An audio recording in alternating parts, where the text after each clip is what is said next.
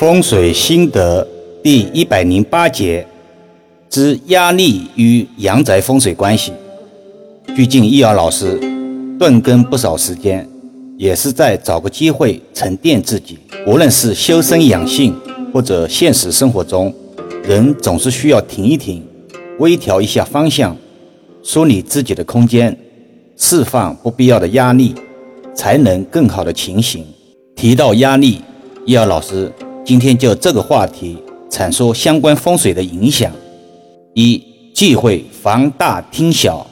大家都知道，客厅在风水中代表宅中男主人的事业财运，宜收拾干净整洁，条理分明，忌讳杂物横生。前两天一委托人打算把客厅分隔成一个书房加一个客厅，前来咨询。这是自己给自己无形增加了压力，不仅造成了房大厅小，也会可能形成明房暗厅的煞气局。幸亏提前问卦，消煞于无形，否则会直接影响压制男主的气场，给整个家庭增添无望压力。二，忌讳装修色调过深。易遥老师一直强调。因为风水源于生活，高于生活，与美观协调相悖的不是好风水，风水加美学才是王道。但是也因为审美的不同，美观好像没有标准答案。有人喜欢浅色系，有人中意深色系。然而从风水学上讲，阳宅色系选择还是要遵循“天清地浊”这四个字。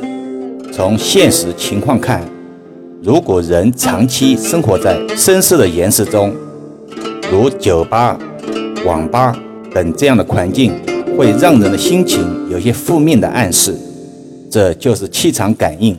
三，忌讳户型不正。这里要强调的一件事：现代建筑，尤其是都市单元住宅或者办公楼，因为受到诸多客观原因的影响，不可能。绝对的方方正正，不要草木皆兵。户型在风水上比较忌讳三角形、梯形、菱形等不规则的形态，容易造成大面积缺角，形成所谓的缺角房，形成不可预知的压力。易遥老师常讲，相宅如相人，一个人长得五官端正为吉，阳宅也是同样的道理。四，忌讳横梁压顶。